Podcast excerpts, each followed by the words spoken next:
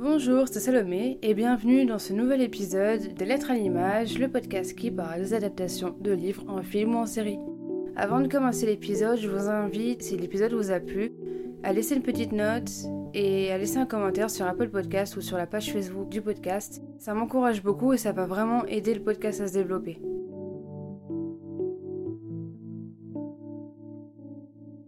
Qu'est-ce qui fait que tel ou tel film ou série est une bonne adaptation? Et est-ce qu'un bon livre va forcément conduire à un bon film ou à une bonne série? C'est ce qu'on va essayer de voir aujourd'hui avec l'adaptation du livre Les quatre filles du docteur March, écrit par Louisa May Alcott, paru en 1868. Ce classique de la littérature a fait l'objet de nombreuses adaptations, que ce soit en film, en série, en animé, en téléfilm ou même en comédie musicale. Mais dans cet épisode, on va se concentrer sur les films, sinon l'épisode serait vraiment trop long. Les quatre filles du docteur March, c'est l'histoire de quatre sœurs pendant la guerre de sécession qui vivent aux États-Unis avec leur mère et leur domestique appelée Anna pendant que leur père est au front. On vit vraiment le quotidien de jeunes filles de 13 à 16 ans. Concernant le livre, l'autrice était féministe avant l'heure puisqu'elle dénonçait déjà le patriarcat de la société américaine. Ce livre témoigne de la quête d'indépendance des femmes dans la société patriarcale du XIXe siècle. L'histoire de ces quatre sœurs a connu d'autant plus de succès qu'elle a fait écho au quotidien de nombreuses familles américaines ayant vécu la guerre de sécession. Si les revendications féministes ont évolué depuis, le sujet est toujours d'actualité et ça on le verra encore plus tard. Suite au succès de ce livre, Louisa May Alcott a écrit deux suites, donc Les filles du docteur March se marient, qui est sorti en 1871 et qui raconte la vie des quatre sœurs trois ans après. Et ensuite, il y a Le rêve de Joe March, qui est sorti en 1886 et qui se concentre surtout sur Joe, qui ouvre une école pour les enfants défavorisés. L'autrice s'est inspirée de sa propre vie pour cette histoire, puisque l'écrivaine était la deuxième fille de quatre. La relation entre Joe et Amy est le reflet de la rivalité qui existait entre Louisa et Abigail May. Comme son personnage Joe, l'autrice écrit depuis l'enfance et elle compte sur ses écrits pour devenir indépendante financièrement. J'ai vraiment eu un peu de mal à m'accrocher à ma lecture. C'est vraiment un livre jeunesse à la base. Je trouve euh, l'histoire vraiment très bien. Les films, j'ai vraiment bien aimé. Le livre est très descriptif et c'est pour ça que j'ai trouvé très bien que la plupart des films qui sont adaptés du livre regroupent le premier et le deuxième tome. Et je trouve ça très bien parce que ça permet vraiment de dynamiser l'histoire. Mais du coup, j'ai quand même préféré les films puisqu'ils condensent du coup l'histoire et donnent un peu plus de rythme. Donc il y a eu six adaptations en film de ces livres. La première adaptation est une version muette et noir et blanc, réalisée en 1918 par Hayley Knowles. Le film est un peu compliqué à trouver, du coup je l'ai pas vu. Il y a ensuite une version de George Cukor qui est la première parlante et réellement connue des adeptes du roman. Ce film est réalisé en 1933. Il y a ensuite la version de George Cukor qui est la première parlante et réellement connue des adeptes du roman. Il est réalisé en 1933 et il a été produit par David Snelzik, qui est le même producteur qu'Autant n'emporte le vent. Je l'ai pas vu, mais apparemment il est élégant et les musiques sont très belles. C'est les musiques de Max Steiner qui a fait les musiques de Casablanca et Autant n'emporte le vent. Le troisième film est sorti en 1949 et a été réalisé par Mervyn Leroy, qui est sans doute la version la plus glamour car il réunit plusieurs beautés d'Hollywood, dont Elizabeth Taylor, qui joue dans Cléopâtre, et Janet Leigh, qui joue dans Psychose. Comme la version précédente, celle-ci supprime certains éléments connus de l'histoire, comme le livre brûlé de Joe par Amy et la chute de cette dernière dans les temps glacés, mais elle rend le personnage de Bess très émouvant. C'est sans doute aussi la version la plus romantique. Des trois que j'ai vues en adaptation, c'est celle que j'ai le moins aimée. J'ai un peu moins aimé l'ambiance. Ensuite, la version de Gillian Armstrong, qui est la première version réalisée par une femme. Et il y a aussi un très bon casting, puisqu'il y a entre autres Kristen Dunst et Christian Bale. Dans ce film, la réalisatrice développe un peu plus la relation entre Joe et le professeur Beer. L'alchimie entre les deux personnages est forte et évidente. Cela permet aux romantiques d'être moins tristes lorsqu'il y a un rapprochement entre Laurie et Amy, le film a reçu un excellent accueil et avant la sortie du film de Greta Gerwig, il était considéré comme la meilleure adaptation du roman. Il y a un passage du film que j'ai bien aimé qui résume bien la place des femmes à l'époque. C'est la mère qui dit à un moment donné, pendant que ses filles jouent dehors, elles aussi ont besoin d'exercice. La faiblesse féminine résulte d'une vie confinée, de travaux d'aiguille et de corsets serrés. S'ensuit une petite gêne entre les différents personnages, entre autres les personnages masculins. J'ai beaucoup aimé cette version-là aussi. Elle est différente de celle de Greta, mais euh, j'ai aimé les deux. La cinquième version est la première adaptation moderne. Elle est sortie en 2018 et dedans on peut retrouver Lucas Grabel qui euh, a joué dans School Musical.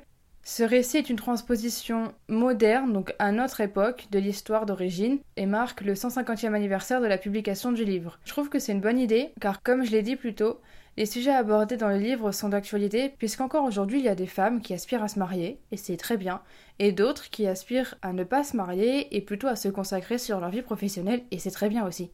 Et il y a aussi le fait que c'est encore d'actualité que dans les métiers de l'art, les femmes sont moins représentées que les hommes.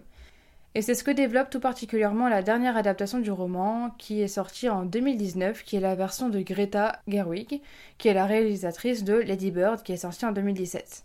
La réalisatrice, très féministe et femme du roman, s'est appropriée cette histoire en apportant une touche moderne et personnelle, tout en gardant l'époque de l'histoire. Greta a sûrement voulu se servir du célèbre roman comme une métaphore des revendications féministes actuelles, puisqu'elle critique le manque de représentativité des femmes cinéastes dans le monde. Les quatre filles du docteur Marsh aspirent à une carrière artistique, qui est généralement pour les hommes, à l'image du monde du cinéma, où elles sont largement minoritaires, comme dans toute forme d'expression artistique. Cet objectif est notamment celui de Joe, qui aspire à une carrière littéraire. Greta capte parfaitement cet enjeu sans négliger ni le contexte ni la dimension romanesque de l'œuvre.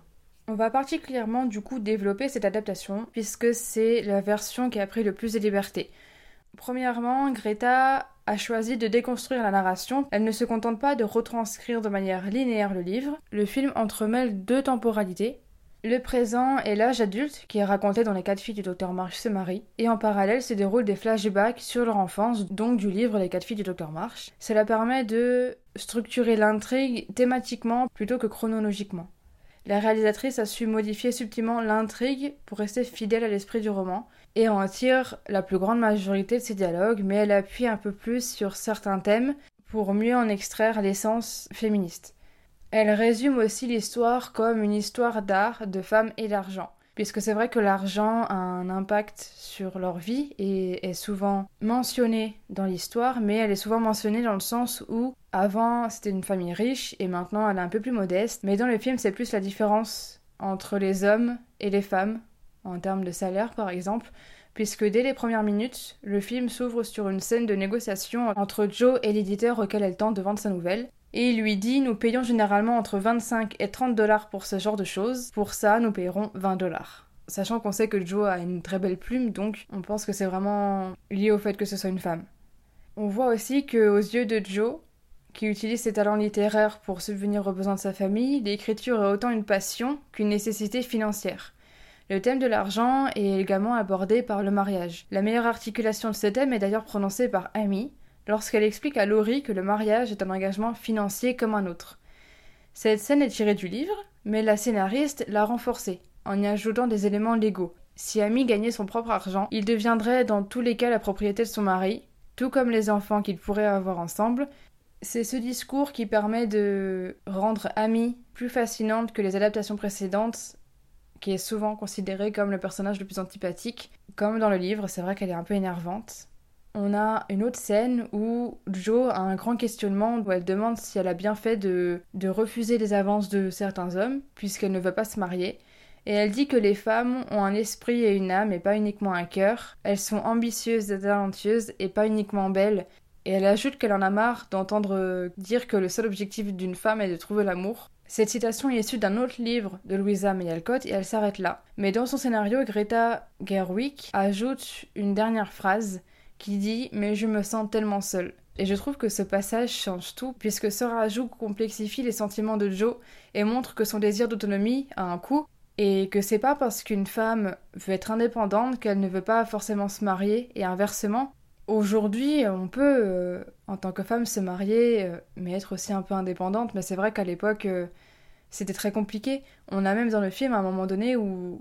C'est pour ça que j'ai vraiment apprécié cet ajout dans ce passage où Jo se remet un peu en question, parce que on voit que c'est pas aussi simple en fait. C'est pas tout blanc ou tout noir. C'est pas parce qu'une femme veut ne veut pas se marier qu'en fait elle restera seule toute sa vie. Peut-être que oui, et c'est très bien, mais si ça se trouve un jour elle voudra se marier et ce sera très bien pour elle aussi. Et du coup j'ai vraiment trouvé cet ajout très intéressant. On va maintenant rentrer dans une partie spoiler puisque le plus gros changement de cette version est la réécriture de la fin que Greta Gerwig revendique comme un hommage direct à Louisa May Alcott. La romancière n'aimait pas la fin de son roman et souhaitait voir son héroïne devenir autrice pour enfants. Et c'est cet accomplissement professionnel que Greta Gerwig a offert à Jo March. L'héroïne n'arrête pas de répéter qu'elle ne compte pas se marier, puisqu'elle n'a que la littérature et son propre succès en tête et la séduction ne l'intéresse pas. Quand Laurie la demande au mariage, elle refuse, et peu après, Joe rencontre dans une pension à New York un professeur allemand, et dans le roman, ils tombent peu à peu amoureux et finissent par se marier. Après la publication de son roman, Louisa May Alcott a raconté qu'elle s'était sentie obligée de marier son héroïne pour répondre aux attentes sociétaires de l'époque. Elle dit qu'elle n'osait pas refuser. Donc, à la fin du film, on assiste alors à une réunion de Joe avec son éditeur qui insiste pour que l'héroïne ne reste pas vieille fille et se marie avec le professeur. Joe négocie, elle accepte, mais seulement si elle peut garder l'intégralité de ses droits d'auteur, comme l'autrice en son temps. En parallèle, Joe est encouragé par sa sœur à déclarer sa flamme au professeur allemand. Alors qu'il s'apprête à prendre le train, elle le rattrape sous la pluie et l'embrasse. À travers ce montage, donc entre la maison d'édition où elle accepte de faire marier son personnage, le film laisse entendre que le mariage de Joe et Beer n'est peut-être qu'une fiction inventée par cette dernière pour pouvoir vendre son livre. Et les fans de l'histoire peuvent donc imaginer un monde dans lequel Joe devienne romancière de renom et reste célibataire puisqu'en même temps on a aussi Joe qui assiste à l'impression et la relire de son livre, comme l'autrice Joe garde son indépendance et la littérature. La fin, donc juste avant générique, on finit vraiment sur le livre de Joe et pas sur l'histoire d'amour. Greta Gerwig a expliqué ce choix dans un podcast en disant que Louisa May Alcott, qui ne s'est jamais mariée, était convaincue qu'elle devait marier Joe pour vendre le livre, mais elle ne voulait pas ça pour son héroïne. La réalisatrice explique donc que 150 ans plus tard, elle voulait donner à Joe une fin qu'elle aurait aimée. Greta Gerwig a même été félicitée par Gillian Armstrong, qui est la réalisatrice du film de 1994. Donc c'est vrai que nous, quand on regarde l'histoire, on voit que Joe va chercher le professeur allemand et l'embrasse, donc on pourrait se dire que potentiellement ça peut aboutir sur quelque chose, sauf qu'on ne le voit pas, on ne sait pas s'il se marie ou pas finalement. Et c'est vrai que c'est vraiment mis en parallèle avec l'histoire de Joe, où elle fait marier son personnage, mais c'est juste pour que l'histoire euh, soit vendue. On voit vraiment que la fin de l'histoire, c'est pas sur eux en fait, c'est vraiment sur l'édition de son livre. Limite, c'est l'histoire d'amour entre Joe et son histoire et son livre, et pas entre elle et le professeur. Là, c'est une fin plus ouverte, ça laisse au spectateur le choix de voir si Joe va finalement se marier avec lui ou pas. Pour résumer, je trouve que les différentes adaptations ont une ambiance assez différente. Si les premières adaptations retranscrivent de manière linéaire le livre, sans gros changements, la dernière adaptation de Greta Gerwig raconte l'histoire avec deux temporalités, donc l'histoire est racontée thématiquement plutôt que chronologiquement. Et la réalisatrice a fait le choix de faire une fin ouverte qui ne finit pas forcément sur le mariage de Joe, est-ce qu'elle va se marier ou pas, ça on ne sait pas, mais plutôt sur l'édition de son livre, comme un hommage à l'autrice. Merci d'avoir écouté l'épisode, j'espère qu'il vous aura plu. N'hésitez pas à me dire votre avis sur les adaptations dont j'ai parlé et à me recommander d'autres. N'hésitez pas non plus à vous abonner au podcast pour ne louper aucun épisode. A bientôt dans des lettres à l'image.